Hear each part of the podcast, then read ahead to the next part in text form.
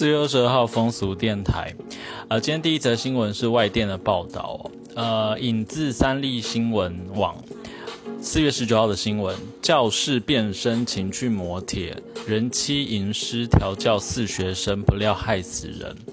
美国内华达州呢，有一名高中的女教师，因为不满足和老公的性生活，竟然在二零一六到二零一七年之间呢，呃，威胁利诱了四名男同学，要他们和自己发生关系，更直接把教室当成是自己专属的情趣磨铁。然后就时常和学生有性行为嘛。那虽然案发之后呢，女教师被捕，然后被判二十年的有期徒刑入狱。不过其中有一位受害者仍选择轻生。然后呃，学生的爸爸也因此认为学校有隐瞒女尸的犯行，愤而提告。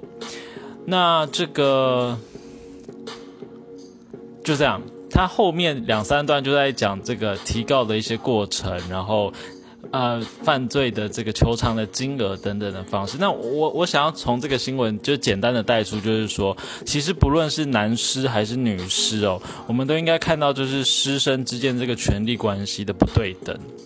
然后老师可能会用各种的理由说服，或者是利诱学生和自己发生关系。那通常在舆论上面，我们可能会说这个男学生，很多舆论都会说，比如说男学生爽到了，因为有有女教师就是就是让他们可以发生关系嘛。但是我觉得我们是要用这个权力的关系去看。如果今天你是一个学生，年轻的学生，然后你你对于这个老师，你根本就是没有那个性的感觉，然后你你甚至觉得说他的那个威胁利诱的方式，那个嘴脸是非常的恶心的，非常的有压力，非常可怕的，而且你是长期居在这样的一个权力关系底下，然后要忍受这样的凌辱的感觉，我觉得那个不论是哪一种性别，那个学生之间的这个对于这个权力没有办法抵抗的这个情况，都是非常。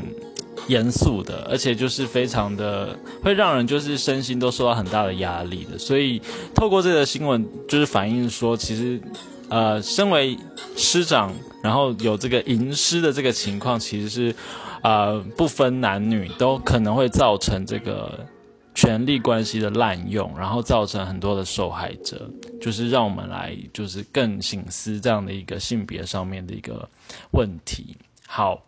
那。第二则新闻呢，嗯，今天其实找不太到就国内外另外的新闻，所以我决定未来有机会的话，可能两三个礼拜就来整理一下我喜欢的，我我常常在听的 podcast 的一些节目，然后可能最近一两周跟性或是性别有关的主题，我就可以分享给大家。那今天星期二，四月二十二号，啊，今天星期三，现在星期三，然后。我觉得是大爆发，也就是今天，光是今天，从早上到现在就已经有两三个我很喜欢的 podcast，然后刚好它的主题是跟性或性别有关系，然后我我有些都还没听完，但是我觉得今天很适合，就是分享给大家，然后就是让大家今天就可以有机会的话就可以赶紧去听。好，那我不知道按照什么顺序来，等下这个没有优先顺序，也没有喜好顺序，只是就是我贴在我的记事本上面的的顺序这样子。第一个是可乐奇多，他大概在一个小时前才刚上传的，非常的新。然后我们都知道他是 Kevin 跟 Turi 的。两个人搭档的这个节目嘛，两个异性恋男生搭档的节目这样，然后他们有时候会有单口相声，就是单口单口主持啦。那这一集就是他们今天上传的这一集是 Kevin 单独主持的，但是很很有趣的是，他在这个单口节目上面，他邀请了他首度邀请他的女友上节目，所以就可以听到他女友本人的声音，就觉得哎哦原来是这个声音，然后就蛮有趣的这样。然后他跟他女友 Angela 在讨论求婚这件事情。还有对婚姻的看法，然后他我我觉得他里面有一个很很有趣的片段是 他们在讨论，比如说在小吃店吃肉燥饭的时候要求婚的这个过程，然后就可以听到 Kevin 跟 Angela 就有点斗嘴啊，然后有点就是在讨论那个到底浪不浪漫啊，然后就是如何如何的的的情况，这样就是有兴趣的人就可以去听。好，然后再来就是聊一口青春 Youth Bar。是最近刚成立的这个 podcast，然后好像是戏学会之间认识的三个男性朋友，好像也是三个直男，然后他们呃这一集第一集第一集就在聊说女生不了解的直男行为。然后，比如说，它里面说有些男生会自认为很幽默啊，然后他们就在分析，就是说为什么会这样情况等等的，也推荐给大家。那那其实也很期待他们后续的作品这样子。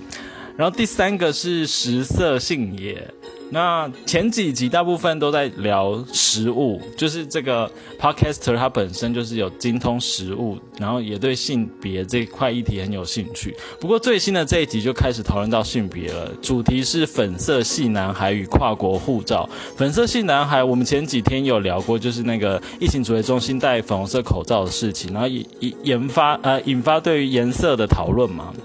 那跨国护照是什么呢？其实是 Tinder 在最近已经开放，可以给免费版的会员，也可以选择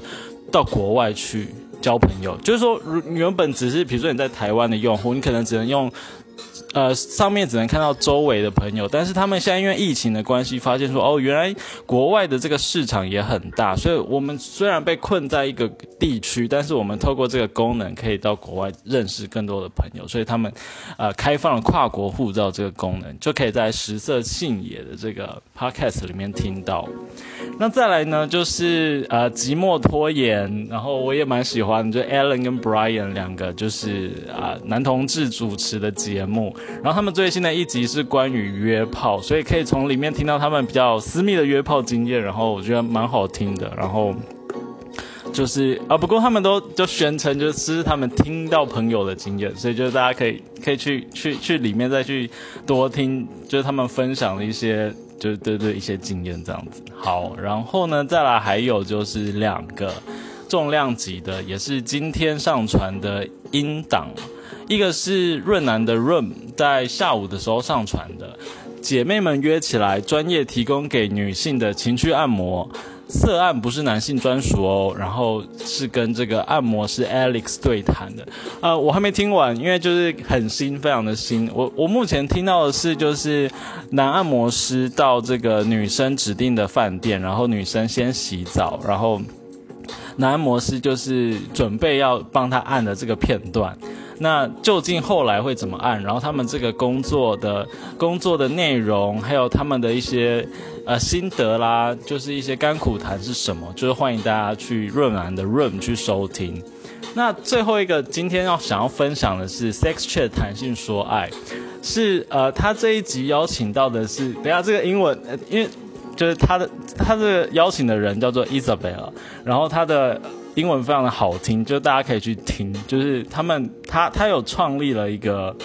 podcast 叫做 Pussy Protagonist，然后它里面有介绍，就是为什么要取这个名字。那我引述一小段，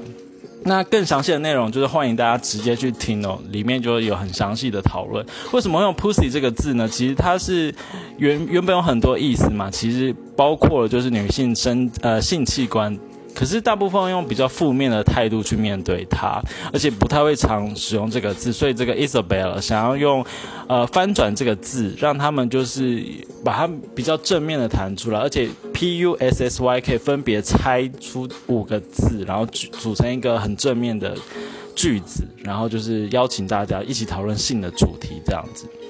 好，那他们这集讨论的是西方文化对于性就比较开放进步吗？问号，然后所以。究竟是比较进步，还是说有相有有异有同？那就是大家在这个节目上面可以好好的了解了。好，所以就是分享了一二三四五六六个诶，你看，就是我光是平常在追的这个 podcast 里面，其中就有六个在最近可能